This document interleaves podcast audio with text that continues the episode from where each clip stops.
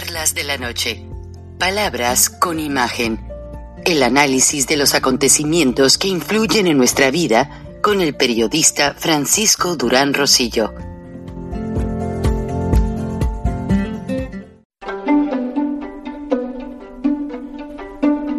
Frank Durán Rosillo eh, te saluda y los saluda a todos ustedes, su amiga María Celeste Raraz, para invitarlos a que se suscriban a mi canal de YouTube María Celeste Raraz, tal como mi nombre, donde les informo todas las semanas eh, sobre entrevistas que tienen un tema que ayuda a mejorarnos como personas y de paso son interesantes.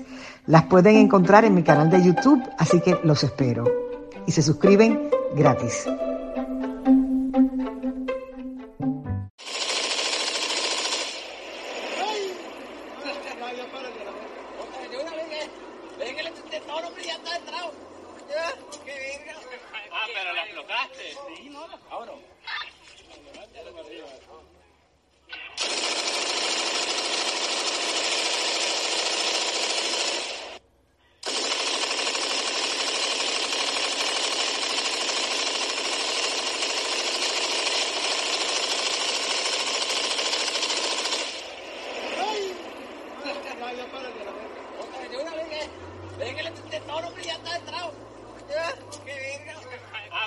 tocaste? Sí, no.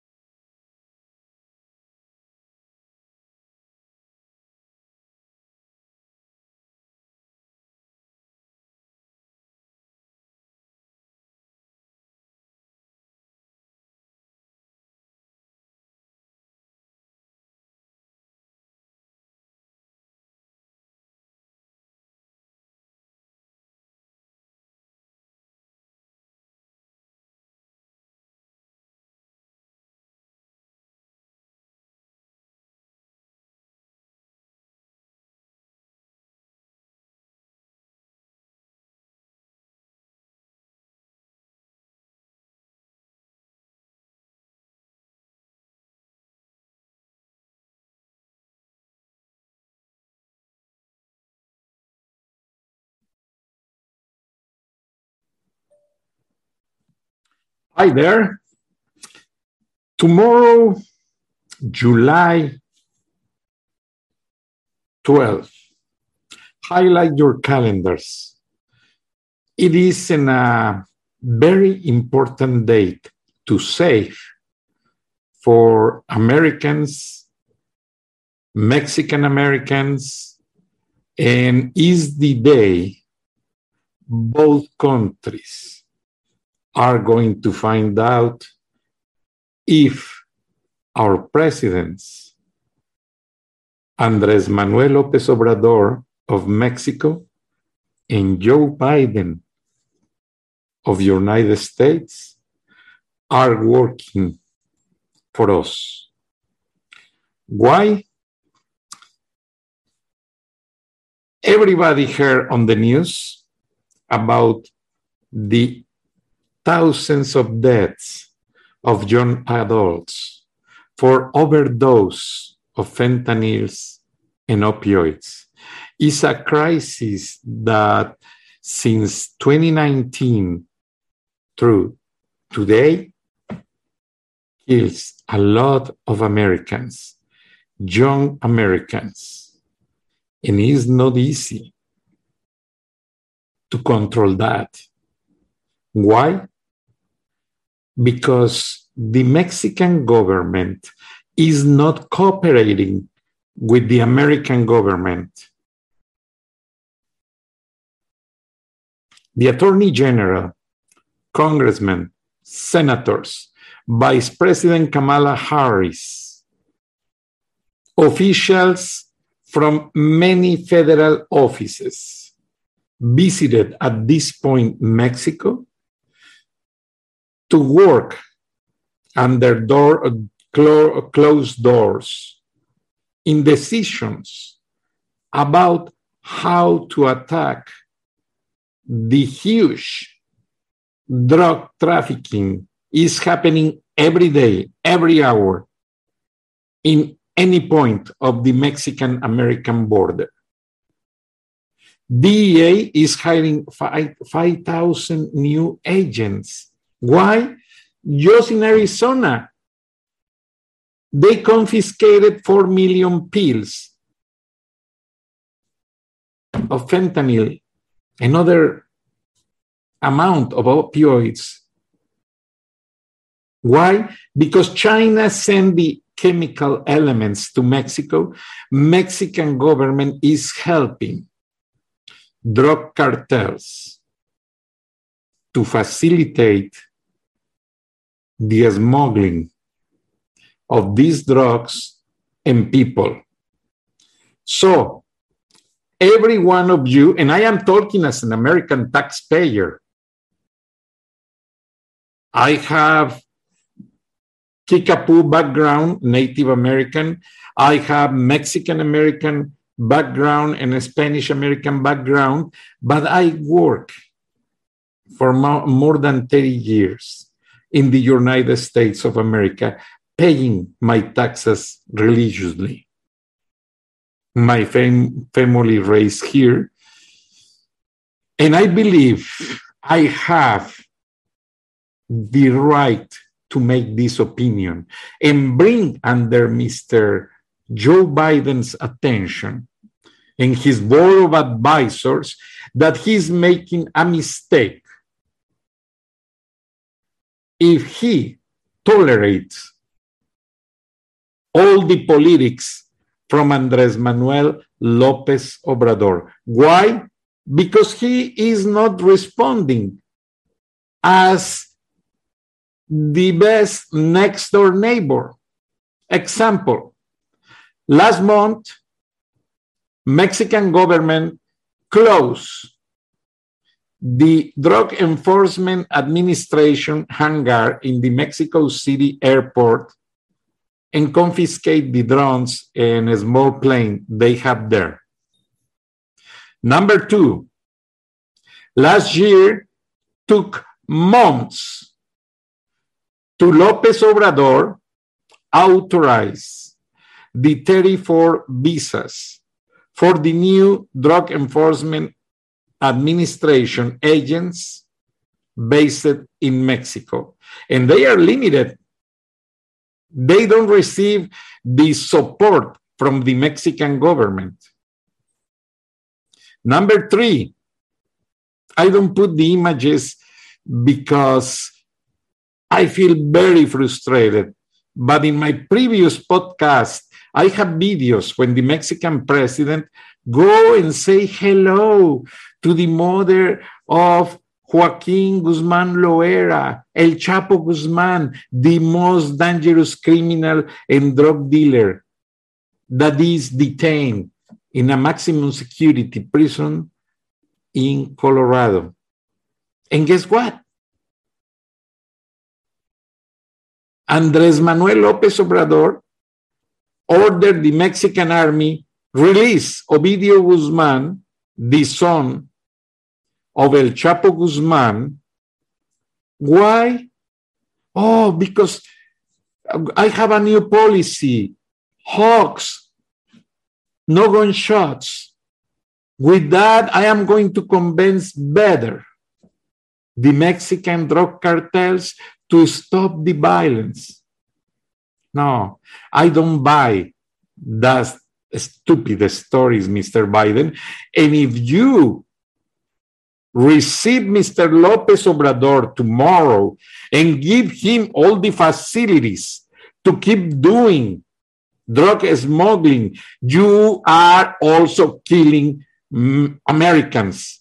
You are a partner in crime of Andres Manuel Lopez Obrador. Andres Manuel Lopez Obrador is the new leader of the drug cartels worldwide. Andres Manuel Lopez Obrador opened the new terminal in Mexico just to facilitate the smuggling planes that cross Mexico to bring drugs to America. It's not easy to understand politics, but at this point, Mexican government is not cooperating. Listen to me. Mexican government, by orders of Andres Manuel López Obrador, Marcelo Ebrard, the interior minister, and the army commander are not giving any help to the Drug Enforcement Administration are not facilitating intelligence information to put in jail the most dangerous criminals that every day poison the American young adults with that dangerous drugs. Nobody cares. American media Oh no, they are pro Democrats. Oh no, Francisco is uh, he is Republican. Is why he's so mad. No, let me tell you, I have my convictions. Yes, I have years with my membership of the Republican Party because I am Lutheran Catholic. I don't believe in abortion, and my feelings of respect to life are based on no abortion. But I understand, as many friends, Republican friends, understand that the abortion is a consequence of a sexual attack. Okay. But at this point, I don't like to discuss the difference between Republicans and Democrats. What I want to bring under your attention is that the United States of America is falling under control of the drug cartels. Georgia is not close to the Mexican American border. But the caravans, you can put Fox News every hour. They are broadcasting. And the caravans are not immigrants only. They found two terrorists from overseas who have an assignment to kill former President George W. Bush. And they were already in Texas soil. Greg Abbott, Texas governor, is trying to control the immigration using the state patrol and the uh, National Guard. Guess what he did? He requests help to Florida because his resources are not enough to stop that caravans with thousands and thousands of immigrants. I am immigrant. I'm not against immigration, but I believe in a controlled immigration. People who sign papers, they check your background. And most of all, even I have a heavy accent, sorry, English is my third, third language, and Kickapoo is my fourth, well, my first dialect. But guess what? I am very surprised that many people got USA citizenship and they don't speak any English, zero English. And I believe, for respect to this greatest nation, nation to become a USA citizen, you must understand or take a basic English course spelling, writing, oral, because it's very important. I'm nobody to judge the American society. But as I told you minutes ago, if I pay taxes on this country, if I have a son who, who is USA citizen, if as investigative reporter I face those mobs, no one, not two, many times. And I can say, Mexico is not developing a real strategy to control drug cartels and reduce the smuggling of drugs to America. Any politician, any congressman, any senator does the opposite. There are no politicians in Mexico who likes to help United States of America. It's sad to recognize. But we have in Mexican politicians enemies more dangerous than Saddam Hussein, Obama bin Laden, whatever. Osama bin Laden, sorry, somebody correct me. nobody, nobody is determined in Mexico to help United States of America to solve this national crisis that every day takes lives of thousands of Americans.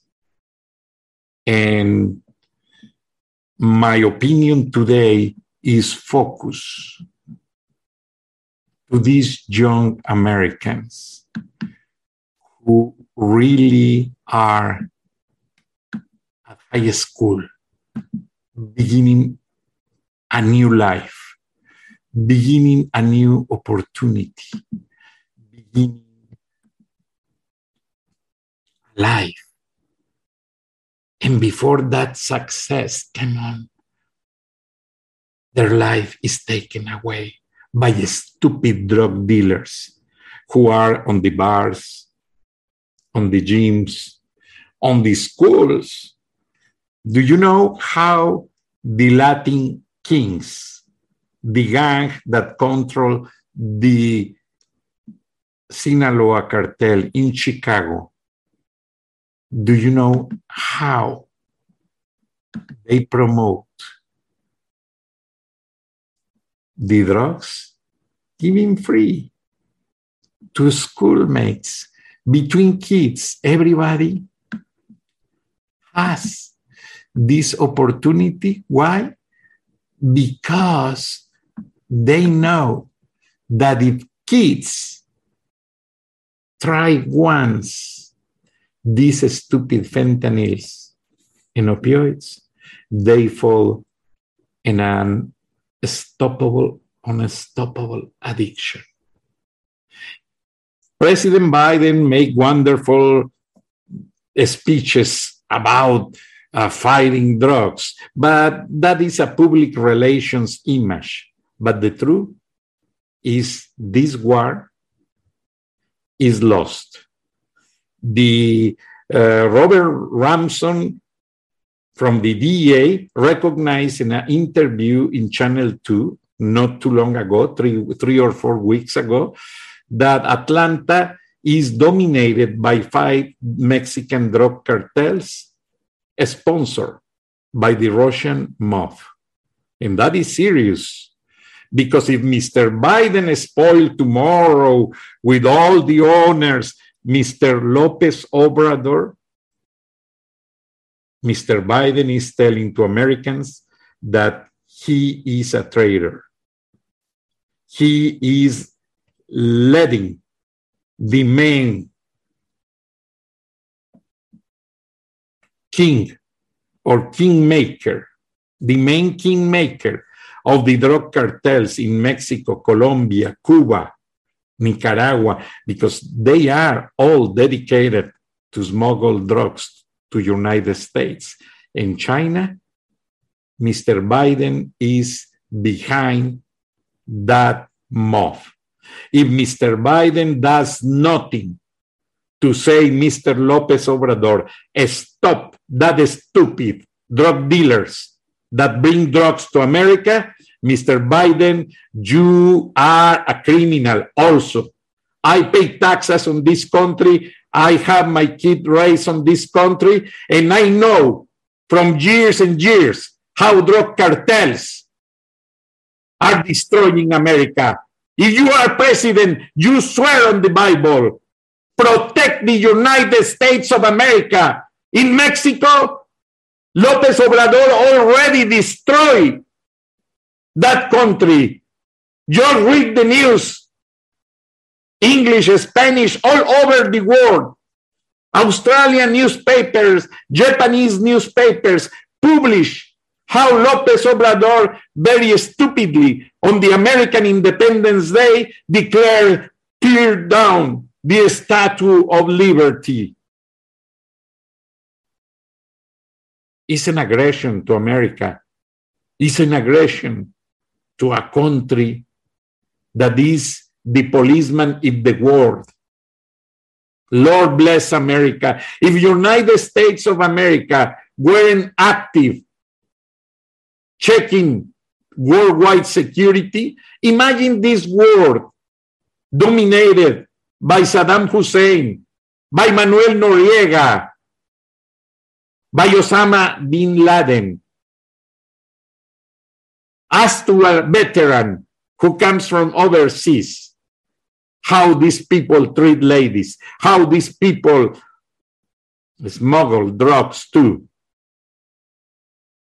Mr. President Joe Biden, I am so glad I didn't vote for you.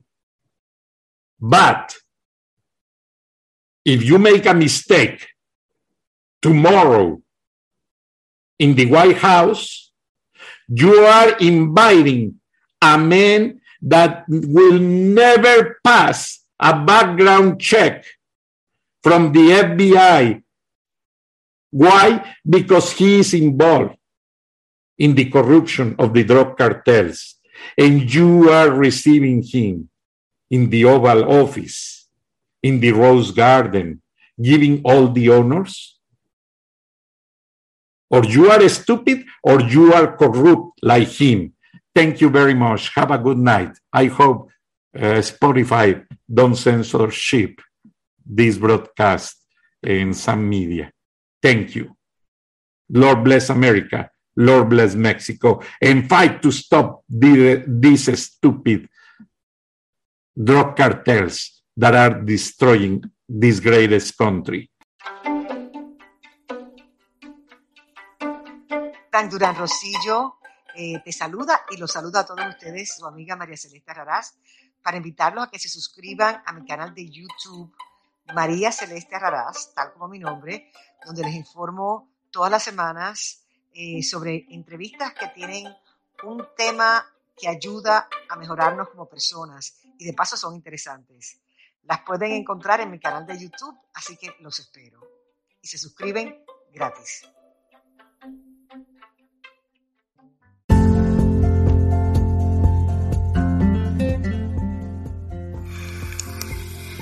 Escuchaste el análisis de la noticia, transparente como el agua, con el periodista Francisco Durán Rosillo